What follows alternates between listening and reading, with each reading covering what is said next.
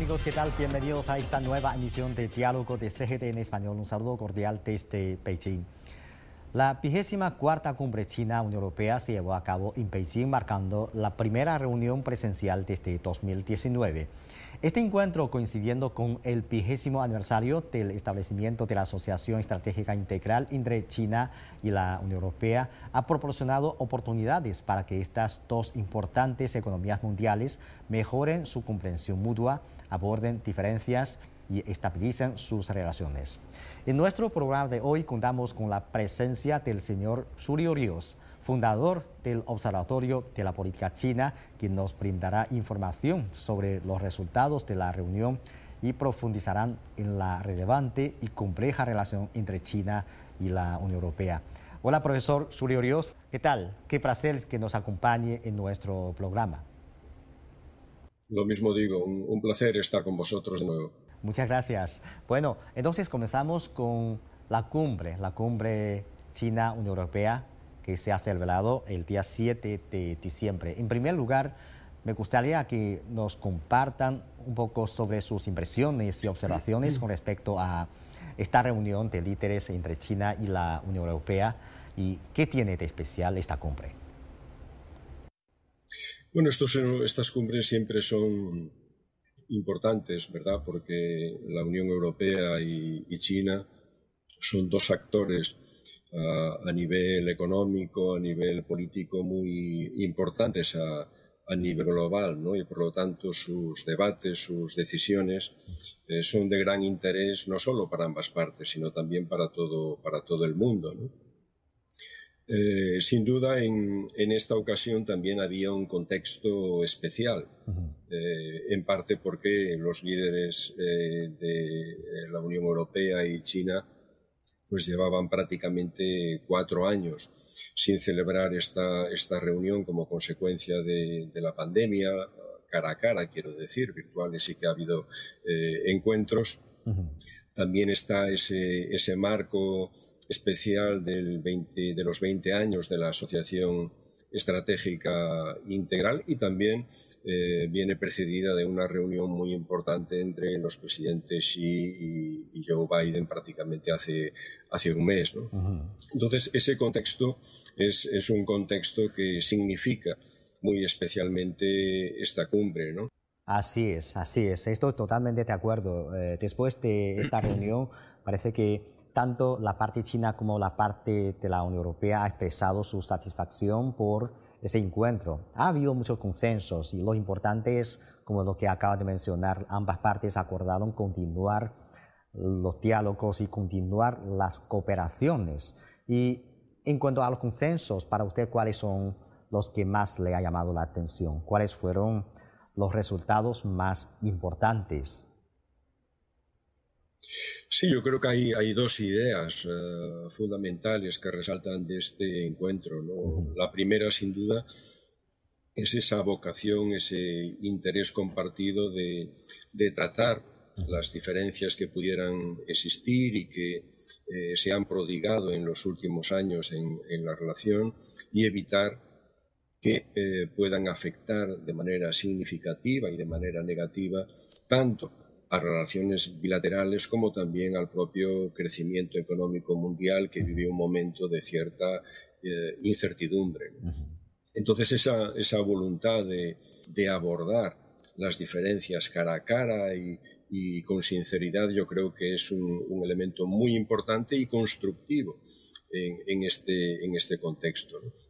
Por otra parte, creo que otra idea uh, muy, muy significativa y, destacada de este encuentro y más con el telón de fondo de, la, de las reuniones de, la COP28 sobre el cambio climático, por ejemplo, es esa, esa voluntad también reafirmada por ambas partes de aumentar la, la cooperación eh, entre la Unión Europea y China para afrontar los eh, desafíos globales. ¿no? Yo creo que el, el, resultado más importante es eh, que ambas partes han decidido avanzar por la senda de la, de la cooperación uh, pragmática. Uh -huh. Creo que ambas partes reconocen el importantísimo potencial eh, que para la cooperación tienen eh, ambos actores. Creo que ambos actores reconocen que la cooperación es indispensable para manejar los retos bilaterales y también los, los desafíos globales y que frente a esa disyuntiva de, eh, construir lo realizado en los últimos 20 años en el marco de esa asociación estratégica integral o avanzar, yo creo que ambas, ambas partes eh, en esta reunión han acordado avanzar, profundizar esa, esa relación. Así es. Como lo que hemos mencionado, este año marca el vigésimo aniversario del establecimiento de la Asociación Estratégica Integral entre China y la Unión Europea. ¿Cómo fue estos 20 años de relaciones entre las dos partes? Vamos a conocerlo en el siguiente video. En 1975, China estableció formalmente relaciones diplomáticas con la Comunidad Económica Europea, predecesora de la Unión Europea. Y en 2003, China y la UE establecieron una asociación estratégica integral. Hasta la fecha, las dos partes han establecido más de 60 mecanismos de consulta y diálogo que abarcan diversos ámbitos, como la política, la economía y el comercio, los intercambios culturales y humanos, la ciencia y la tecnología, la energía y el medio ambiente. En abril de 2014, el presidente chino Xi Jinping realizó una visita oficial a la sede principal del Consejo de la Unión Europea, la primera visita de un presidente chino a la sede de la UE. En diciembre de 2022 y abril de 2023, el presidente Xi se reunió respectivamente con el presidente del Consejo Europeo, Charles Michel, y la presidenta de la Comisión Europea, Ursula von der Leyen, que estaban de visita en China. La reunión de líderes China-UE, que comenzó en 1998, es el mecanismo de consulta política de más alto nivel entre China y la UE. En abril de 2022, las dos partes celebraron su vigésima tercera reunión de líderes a través de un enlace de video. En cuanto a las relaciones económicas y comerciales, en 2022 China y la UE fueron el segundo mayor socio comercial de cada uno. Además, China fue el tercer mayor mercado de exportación de la UE y su mayor fuente de importaciones, mientras la UE fue el tercer mayor mercado de exportación de China y su segundo mayor fuente de importaciones. En 2022, la UE realizó nuevas inversiones por valor de 10.030 millones de dólares en China, un aumento interanual del 96,6%, mientras que las nuevas inversiones de China en la UE ascendieron a 6.990 millones de dólares, un aumento interanual del 23,7%. Desde 2022, en términos generales, las relaciones entre China y la UE se han mantenido estables, lo que ha propiciado un entorno de cooperación relativamente relativamente estable para las empresas de ambas partes. Además, China y la UE también han realizado diálogos y cooperaciones fructíferos en los ámbitos de la industria, la agricultura, el transporte, las tecnologías de la información, la sanidad, la justicia, etc. Bueno, sabemos que antes de su visita a China, la presidenta de la Comisión Europea, Ursula von der Leyen, afirmó que la relación entre China y la Unión Europea es una de las relaciones más complejas e importantes del mundo. Entonces, ¿cómo entiende usted esta frase? O, sea, ¿en qué consiste esta complejidad y la importancia de estas relaciones?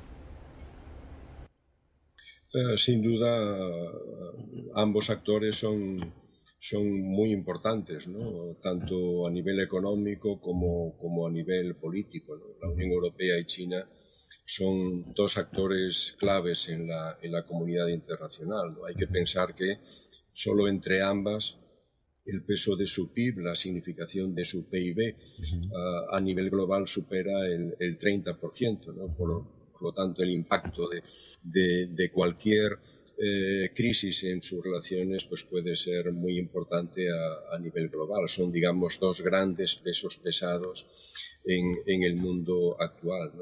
E indudablemente también eh, la relación entre ambas partes es una relación compleja, ¿no? porque la complejidad es en gran medida el signo de los tiempos que, vivimos. ¿no? Es un, cambio de, de, era que supone para todos los actores grandes retos y cuanto más grande es el actor, más grande son los retos que evolucionan en, proporción. ¿no? En esta situación de tanta complejidad, de cambio de, época, es necesario acomodar intereses, es necesario casar agendas, es necesario avanzar en la confluencia de los marcos normativos frente a fenómenos nuevos como la inteligencia artificial, etcétera, etcétera, y todo eso genera, genera una, gran, una gran complejidad, ¿no? Una complejidad además reforzada por el hecho de que la Unión Europea y China son dos actores muy importantes, pero también con importantes diferencias, ¿no? Ah, China es un actor muy monolítico, mientras que eh, la Unión Europea es un actor mucho más, mucho más coral, mucho más difícil de gestionar por esos 27 estados que lo, que lo conforman, con diferentes sensibilidades, etc. Son sistemas, son modelos, son culturas eh, diferentes y esto indudablemente influye en la, en la complejidad de esa relación, lo cual no quiere decir que sea ni mucho menos imposible gestionarla, sino que requiere una, una atención eh, casi de un cirujano ¿no? a, la hora de, de tratar los, los, los problemas. ¿no? Pero indudablemente, frente a esa complejidad de, de los actores y de, del mundo eh, que vivimos actualmente con ese gran reto del cambio, del cambio de, de, época, la relación entre China y la UE es muy importante y será cada vez más importante. Así es. Hay que decir que en los últimos meses los intercambios entre China y la Unión Europea han apretado el acelerador. Desde finales del año pasado, el presidente del gobierno de España, Pedro Sánchez, el presidente de francés, Emmanuel Macron, la presidenta de la Comisión Europea, Ursula von der Leyen, y otros dirigentes europeos han viajado a China. Además, en noviembre, el presidente chino Xi Jinping se reunió con el canciller alemán Olaf Scholz a través de videoconferencia. Y el primer ministro chino Li Qiang eligió Alemania y Francia como los destinos de su primer viaje al extranjero tras asumir el cargo. Entonces, ¿qué opina de la elevada frecuencia de visitas mutuas entre los líderes de ambas partes. A su juicio, ¿qué impacto pueden traer los asiduos intercambios de alto nivel en el desarrollo de las relaciones entre China y la Unión Europea? Sin duda son, son muy importantes, ¿no? son, son visitas clave que ayudan de manera muy importante, muy, muy significativa a deshacer los nudos que pudieran existir en la, en la relación y fomentar de manera mucho más activa la, la cooperación entre, entre China y, y, la Unión Europea. ¿no?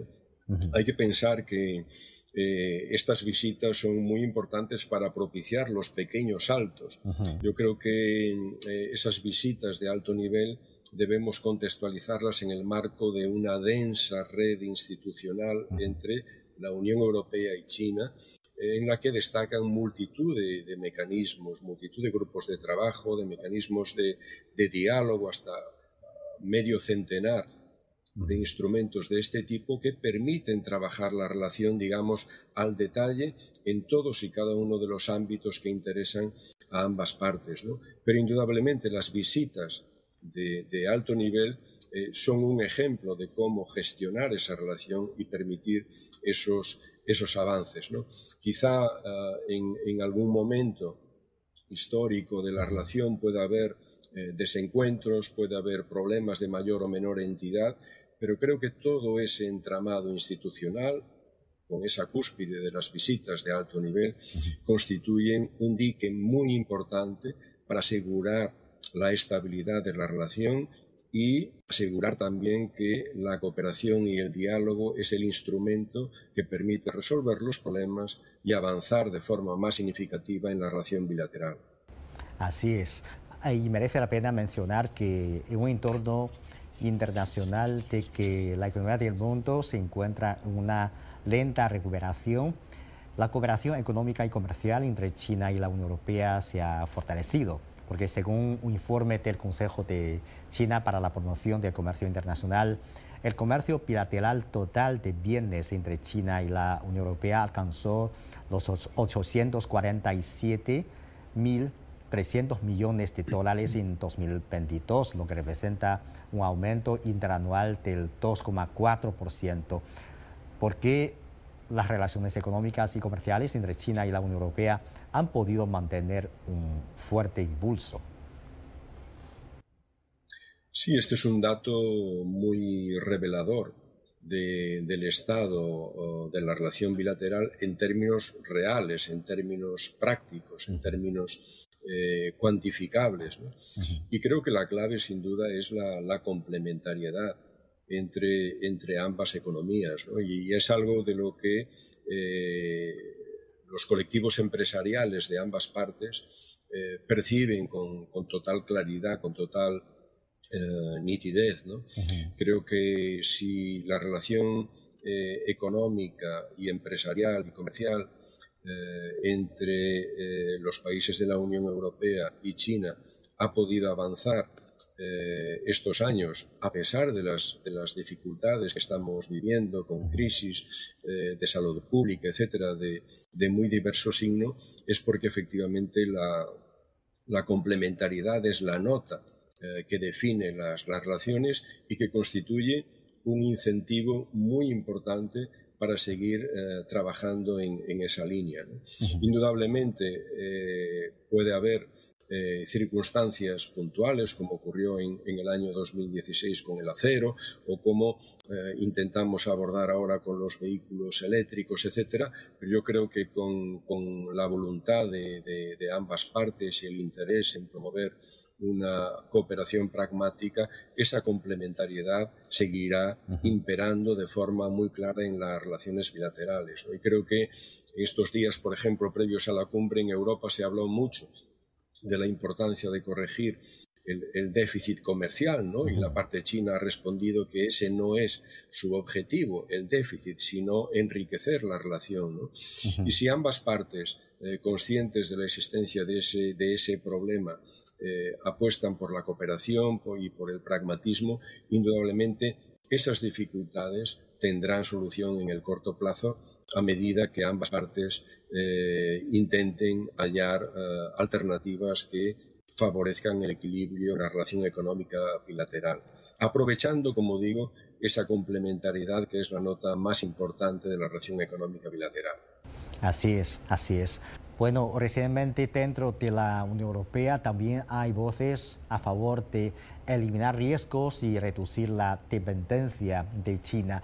En una reciente rueda de prensa regular, el portavoz del Ministerio de Relaciones Exteriores de China indicó que el mayor riesgo que se necesita eliminar es la confrontación provocada por la amplia politización. Entonces, ¿qué opina usted de estos llamados riesgos y dependencias en las relaciones entre China y la Unión Europea? Creo que hay interés en todos los países del mundo en reducir riesgos. Ahora, de lo que se está hablando es de otra cosa, es del desacoplamiento. Y yo creo que frente al desacoplamiento, lo que hay que promover precisamente es lo contrario, es profundizar la interdependencia, que creo que es, no es un riesgo, es una fortaleza, es un valor en el que debemos apoyarnos para desarrollar la relación bilateral. Es verdad, es verdad que la pandemia eh, de COVID-19, de la que estamos saliendo afortunadamente a lo largo de estos años, ha, puesto de manifiesto en algunos países europeos eh, dificultades para atender con la urgencia de vida determinados procesos. Y yo creo que ahí, en todo el mundo, debemos tirar lecciones de esa experiencia y efectuar los ajustes técnicos necesarios para localizar en nuestros países determinados procesos que ayuden en las respuestas. Pero eso no tiene nada que ver con el desacoplamiento, eh, que obedece a claves eh, de naturaleza política muy centradas en la idea de, la seguridad de unos frente a otros, etcétera, etcétera, y que tiene una clara influencia en Europa de la visión que en Estados Unidos se tiene de la relación con, con, China y que arranca mucho de la idea del presidente, del expresidente Donald Trump, de la concepción de China como una amenaza. ¿no? Yo creo que es una idea totalmente equivocada, igual que la idea de considerar a China como un rival sistémico, ¿no? como si viviéramos en la Guerra Fría y como si China fuera la URSS. No es el caso, es una visión totalmente eh, equivocada. ¿no? China no es la URSS, no estamos en la Guerra Fría, no hay ninguna voluntad mesiánica, por lo tanto, no hay ninguna rivalidad eh, sistémica. Creo que la clave, más que el desacoplamiento, indudablemente, con independencia de que todas las economías tienen que diversificar sus relaciones, tienen que reducir riesgos en aras de mejorar la estabilidad de la relación, la clave es profundizar y mejorar la interdependencia. Ese es el gran valor del mundo en que vivimos, de, una sociedad globalizada y, mundializada. Sí, claro. Yo creo que otro término que se habla mucho recientemente en la política exterior de Europa es la autonomía estratégica, que habla principalmente sobre la idea de que Europa debe reducir su dependencia de Estados Unidos, o sea, tiene una política exterior más autónoma. Entonces, eh, en las circunstancias actuales, ¿cómo ve este tipo de idea? ¿Qué influencia tendrá esta autonomía estratégica de Europa en el desarrollo de las relaciones entre China y la Unión Europea? Es un, concepto muy importante en, el momento presente.